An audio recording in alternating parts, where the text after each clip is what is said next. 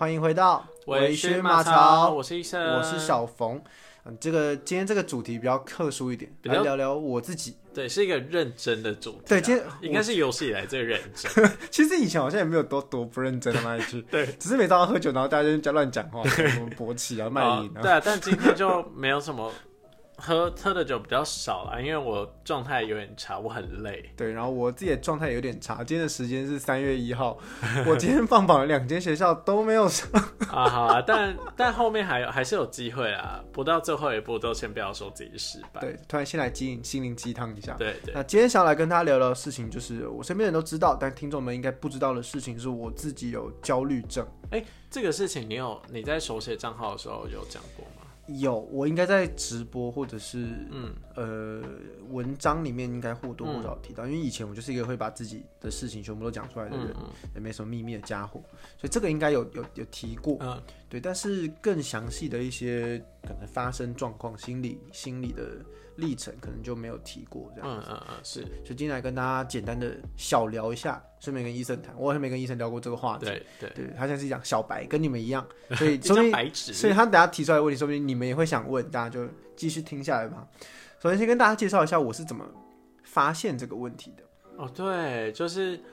我觉得，我觉得有很多心理病症是你可能一开始没有意识到自己有问题，嗯然后跟你真的意识到问题了，但是你你要意识到它是一种病，然后去看医生，那个心理过程好像蛮重要病的。视感，对，台湾人现在没有什么病视感，我们后面再聊到。好，那第一个就是先跟大家聊，就是说我这些状况。嗯。你第一次听到心理疾病，没不管是焦虑症，或者是忧郁症，或是躁郁症这类型的，你是什么时候听到的？我其实蛮小就听过的，但是小时候听到的都只有忧郁症，嗯，对，忧郁症比较多，然后后来身边的人才慢慢说啊有躁郁症。对对对躁郁，然后但是焦虑症是我真的长到比较后面才知道，哦，嗯我有焦虑症哦，这对样，这类型的心理心理疾病，我小时候都只有听，我这里只有听过忧郁症。嗯，那后来长大之后，听说了其他两个之后呢，统称他们事实上都是自律神经失调。所以说哦你会你的脑袋里面的某种内分泌会有点失调之后，让你会有可能盗汗、恶心、想吐、畏惧人群，或者是失眠，这些都是自律神经失调的问题。你想都中是不是？所以我有可能也自律神经有可能失调但是我很常失眠。但是其实说真的，我在那时候确诊，好像好敏感，就是 我那时候去看了医生之后，嗯我并没有做其他额外的抽血、嗯，验什么技术，没有没有，没有其实没有，你只是把你的病征跟医生聊，那医生他主观的判定你的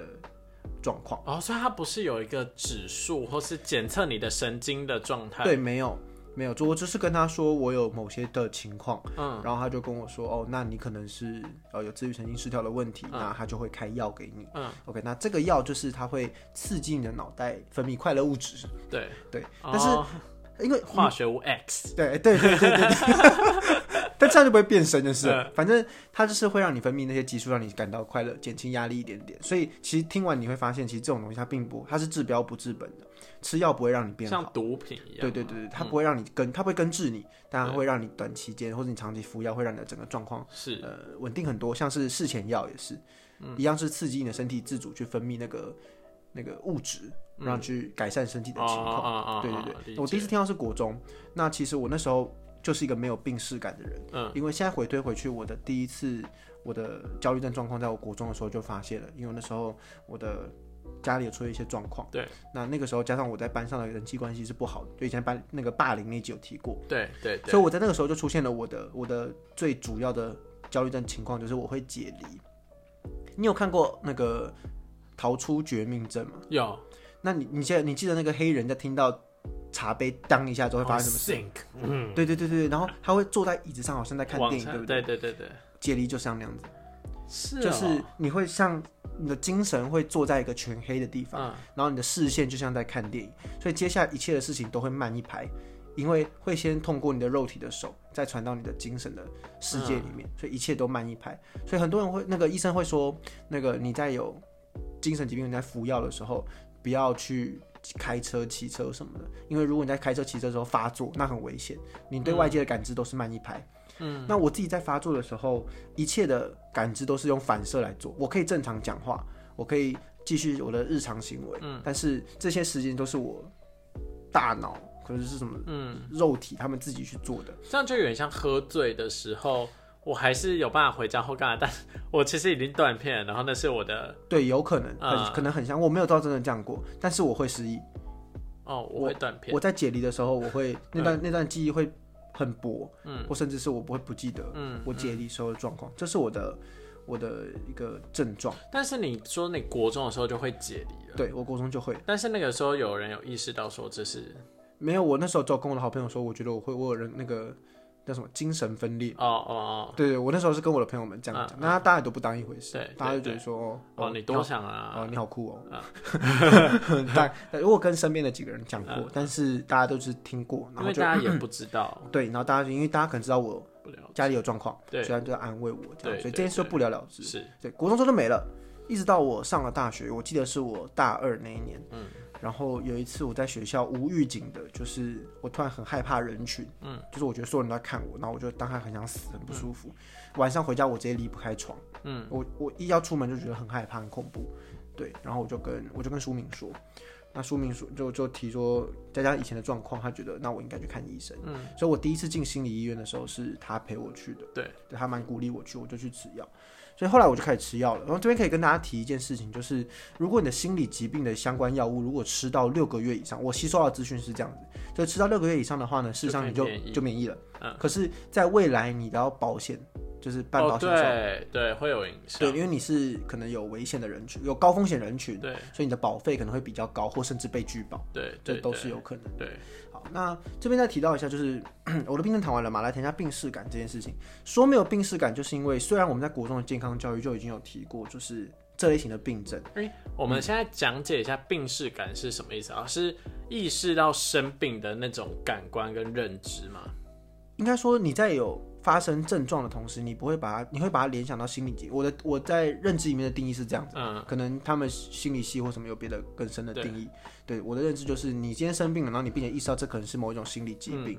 那这就是一种对我来说就是一个病视感。哦，所以病视感高的话，其实是敏感的话是我觉得是好的。是关注自己身体症状的一个。对对对，因为你可能就开始服药，你可以改善这些状况，像是你可能失眠，你长期你长期的失眠了，我可能没有办法说明，嗯，你是焦虑症、忧郁症或什么，对，但如果就我的角度，我可能就会说，那我会建议你去看个医生。哦哦，就不要不要忽略掉这些警讯，嗯，因为你你好好的，你根本就不会失眠，你不会害怕人群或者是什么的，嗯，对对对对，哦，那我觉得我有的时候，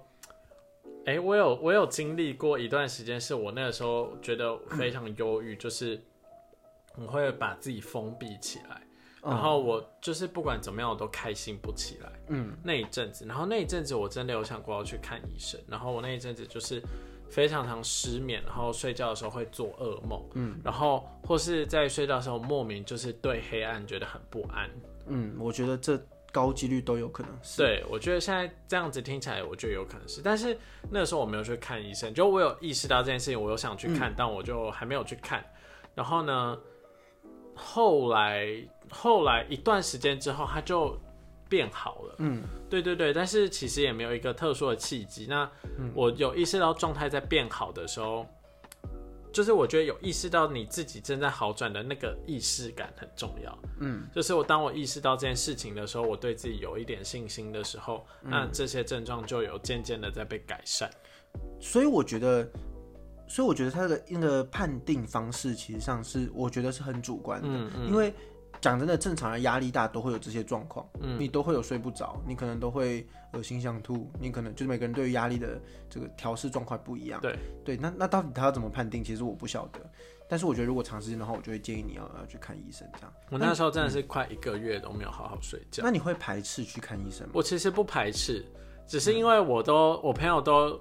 要推荐的点都离我太远了，然后我又不想要去一个我都没有去过，然后随便去的呃诊所看，对我就会，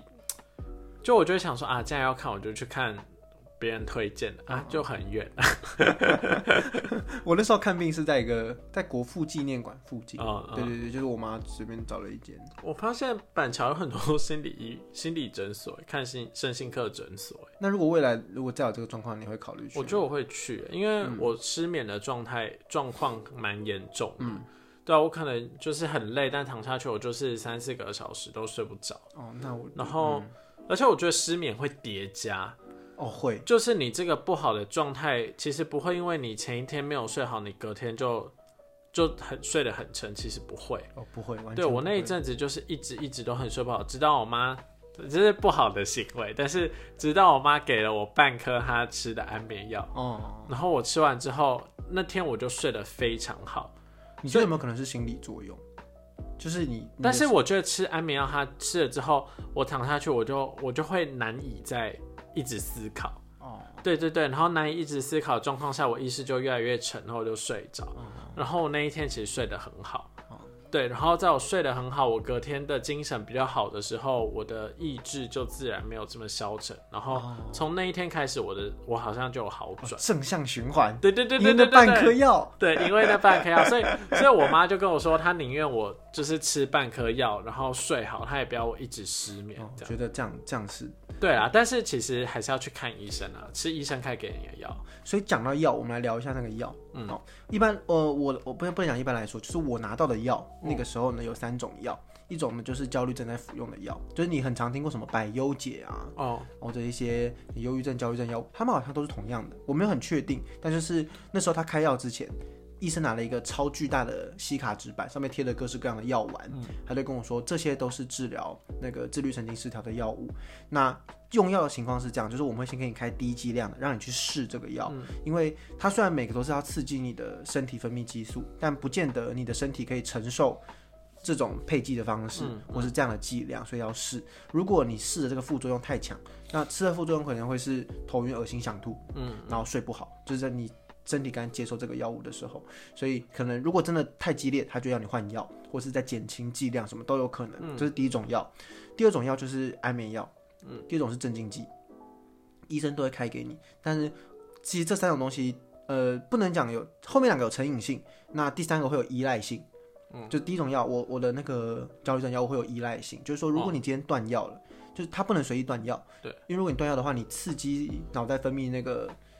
激素的东西就中断，没了。对，它是中断，所以就会对疗程不好。哦，对对对，所以后面两个是你觉得你状况太严重，你可以吃，嗯，但你就可以决定要不要吃。但他会说你的那个状况，就是他会有一预期的时间吗？你说试药的过程，对对对，就假设他说这个药不能随便断，那我们可能在几个月的时候看到好转，我们就可以先不吃。没有他说先开一个月，然后基本上要吃个几个月，哦，他会这样跟你说。嗯对，那我那时候第一次先吃了一个月之后，又加大了一点剂量，嗯，印象中是这样，有点忘，太久之前，两三年前了。然后剩下两个药，我就跟他们说不用再开了，因为我我就告诉自己，我就不要吃那些东西。嗯就是镇静剂，就是如果我假如说今天在开车一半，我突然发作一个很急性的，那有一个急需的状况，我吃镇静剂，嗯它会快速的缓解我的状况。嗯安眠药就是我焦虑到睡不着，可以可以吃，但我就觉得说这两个东西好像对我身体好伤哦，感觉就哦，就是听起来就是我们对用药的认知就是能不吃就不吃。我觉得我好，就我只吃过安眠药，嗯。但是我觉得它那个作用就是它让你脑袋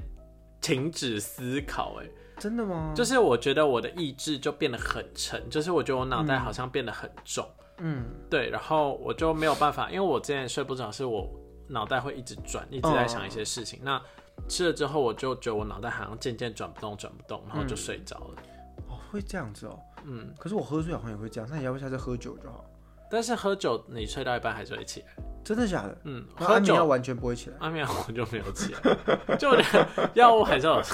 蛮大的作用，就是它让我脑袋感觉原本是激流湍急，然后最后就是平静的像一个湖水，哎，哇，一个湖面，哎，好具象就化滴水后。涟漪这样、嗯、这样的那种，甚至结冰。然后被鬼压床。没有没有没有，那个也没有鬼压床，就是睡得很好。哦，好酷哦！我也，但我那时候就是很害怕，嗯，就即便医生说跟我说吃了就是 OK 的，它是在安全的范围内，但是我还是都没吃。嗯，一直到反正我就开始吃他那个焦虑症的药。对，我吃了总共四个月的时间，嗯完整的四个月没断过。对，但是到了四个月，那时候是我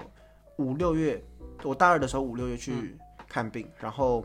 过了这个暑假我去实习了。对到实习的九月我开学，我发现我不能一直依赖这个药物。但是你吃的时候是真的有比较好。我我不晓得是心理作用还是真的这样，但我那几个月就是比较少发，比较少但是没有说完全不发，就是比较少。对，解离的状况或是焦虑到睡不好，我以前都会说叫做什么，就是男生的月经，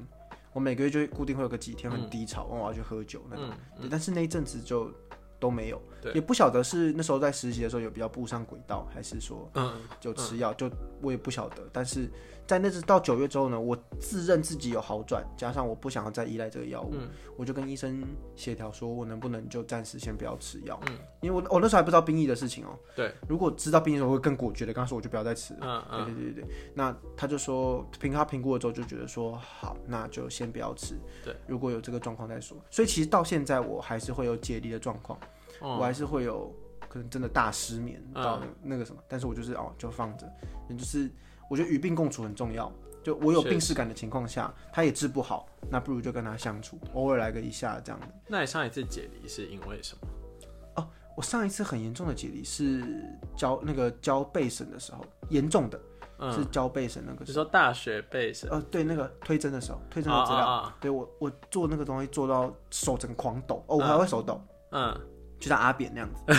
对对对对，抖的很大，一次我打我连录影的话，手机会这样子，嗯嗯嗯，就会会会像某一些手机仿真坏掉的人的现实对对对对对对对，嗯。像像那个样子，嗯，那是我上一次哦大的，你当然有一些零星的小的，可能我会走在路上，然后就突然整个放空掉，嗯，然后一瞬间就到目的地。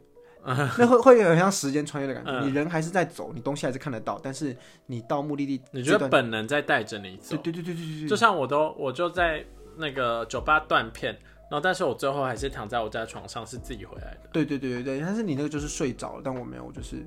我没有睡着啊。没有说那个回来醒来，你会睡着，你断片完之后会接着睡着，哦。但我不会，我会直接回到这个清醒的状哦嗯嗯，态。对对对对，我哦对对对，大概大概是这样子，嗯，蛮蛮酷的。好像蛮酷，对。偶尔解一下好像好像蛮嗨的。我也这样想，我我曾经把它试图当做一个逃避的手段，就是可能假如说我现在嗯觉得很烦，我想要进去躲一躲，嗯，进到那个黑暗的空间躲一躲。但是在你人你的身体其实没有承受到他觉得你不能承受那个压力的时候，他不让你进去。对，我曾经尝试要自己坐下去过，嗯超想吐。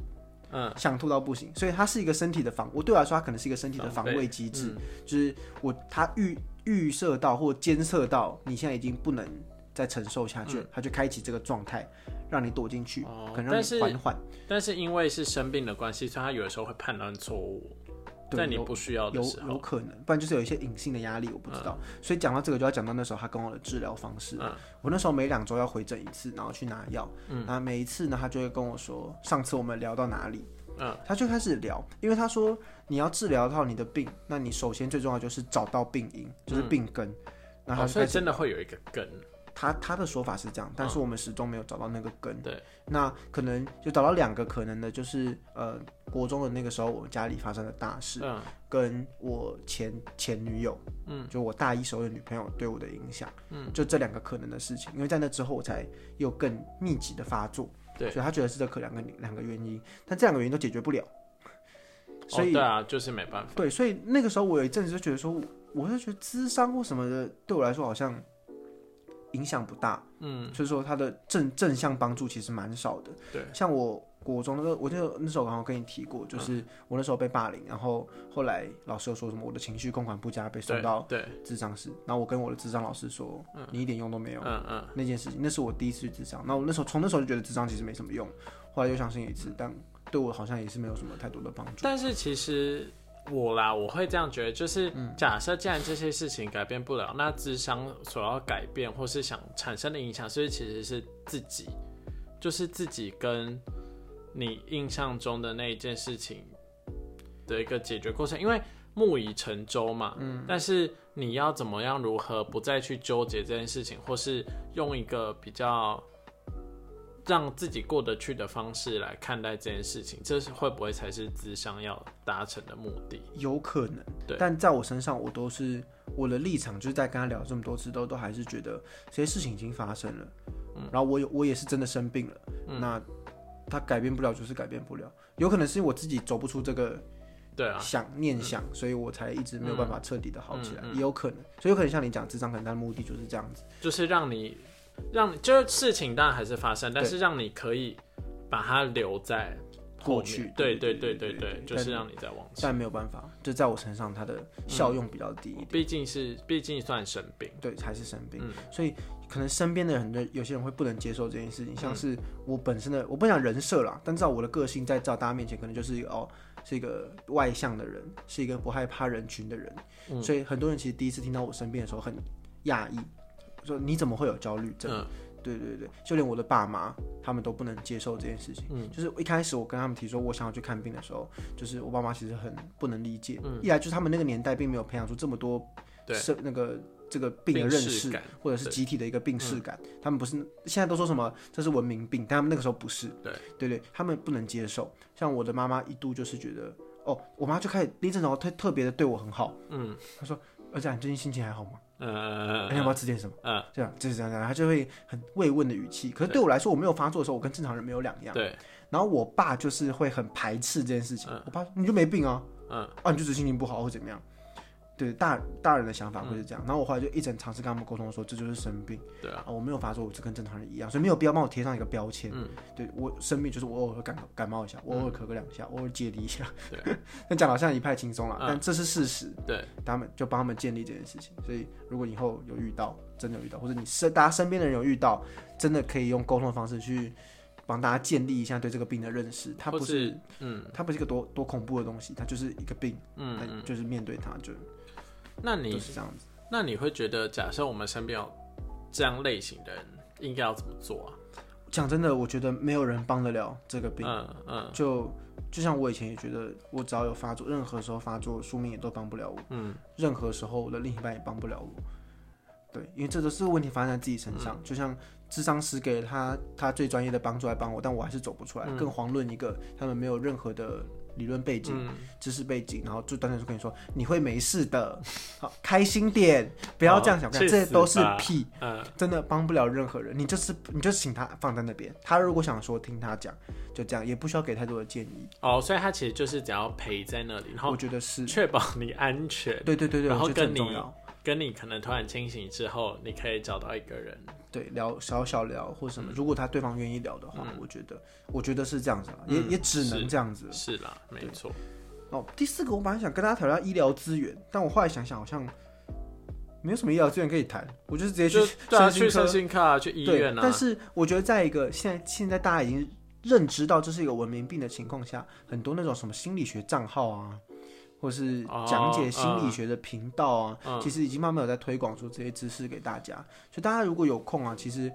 也可以去了解一下这种病。对我觉得了解不单单是预防自己未来，你跟身边有遇遇到遇呃身边有人有这个状况，你也可以或多或少认识一下，也不用这么的害怕他们。嗯，对对对然后假设你真的觉得自己有一些状况的话，还是去寻求就是医生或者专业建议。嗯，对对，就是不要当那种 Google 医生。对，不要不要不要！哎你们家冰箱会不会有一个栏位，然后就放了一堆没有吃完的药？哦，我不会。我们家有哎，然后我我妈就是因为我小时候很常生病，所以我们家冰箱里面一堆药，所以我妈就会都把那个药藏起来之后，可能未来我再有相同的症状，我妈就会说哦，那你把这个药拿去吃。但是药不可以放这么久哎。是，但她就跟你说、哦我放冰箱有什么关系？然后就跟我，然后我就会说哦，可是我可能长高了，我体重什么不一样？他说哎呦没有差，那就是剂量比较轻啊，身体就跟没事。很厉害，我妈有很多各种各样那个神奇的发言，像她说什么 iPhone 要念 iPhone，因为 PP 念 p，那她就不能接受为什么 PH 要发粉。呃，对，她觉得 PP 要念 p iPhone，真的哦、对我妈真的念 iPhone，然后她他他会说 cell phone 她呃对对对，她应理论上了，如果他遇到这个字，但他不懂 cell phone 这个字，啊，对，然后他认识单词是 water。然后 sit，因为在他们家，他们那个公司的狗要坐下来，sit down five 握手，对，大概大概是这样。我妈很酷，对也是蛮可爱的。对我哦，我妈不会发 R 的音，所以哦她她见我的英文名字，我的英文名字是 Francis，她发不出 R，她念 Francis。对我妈是个有时候是个蛮可爱的人。确实，啊，扯远了，反正呢，我觉得结论就是这个病现在对我的影响就是，我觉得时好时坏。嗯它有时候对我来说的确是一个逃避的窗口，就是我觉得它的它对我起到的保护作用是有的。有时候我可能真压力大的时候，我解离起来，我那段时间的记忆变模糊之后呢，事实上我会好过一些些。嗯嗯，但是我觉得依依赖这个解离效果来逃避也是它就是逃避啊。对，也是个很不健康的，因为它终究就是逃避。对了，所以呃，如果有这个病，我觉得或是有类似的病逝感，我觉得大家也可以不用拖，反正看个病也没有花多少对啊，钱，就算真的没怎么样也好啊就啊。好啊，对，no 反 news 正健保会帮你付啊。对对，哎、没有，我那是第一次要看病要五百块。哦，好贵啊！对对对，我不确定他是没有健保还是怎么样，反正第一次看病就要五百块。好，那另外再问一个小问题：心理医生看病的时候会看比较久吗？哦，超久，哦，好好，久到不行。我那时候第一次看，我就等了两个多小时，那我前面只有两个人。嗯，对对对对对，然后我后面哦还排超多人。这也是算物超所值啊。因为你没有啊，因为你像你一般诊所你进去，然后可能你这你要付个两百块，嗯那就是嘴巴这样压压，然后喷一喷，然后你五分钟就出来了，两百块。那你进去一个小时五百块，我觉得不能这样类比啦，但但要这样想也是，就是五百块不贵啦而。且重点是五百块那是挂号费，哦然后后面我要钱好像再出额外的钱。哦，是啊，要对对对，像我买两个礼拜好像就要四十块，还是多少钱？哦，感觉起来是不贵，但是以前你一般看什么儿小儿科、耳鼻喉科，他不用再跟你收这个钱。对啦，但是就其实不是钱的问题，对，不是钱的问题啊，我觉得健康还是第一啦。对如果这些这些症状已经严重影响到你的日常生活，那真的就去看医生，不要拖了。或是如果你身边有人有这个问题、这个状况，你包容一下，这这这文明病了啦，对，就是陪伴了。这是陪伴。嗯我们这一代人就要共同面临的一个问题。对对，这样今天的这集差不多到这边啦，跟大家认识一下 我的这个症状。哎、本来以为只会聊二十分钟，默默的有二十六分钟。是干货满满，自己讲。那呃，你的身边的有没有有这样的状况呢？如果有的话，或者你自己也有的话，欢迎留言让我们知道。对，来跟我们分享。对，那如果有任何问题，就可以私信告诉我们，觉得自己好听，给我们一个五星好评，我们就下次再见喽，拜拜拜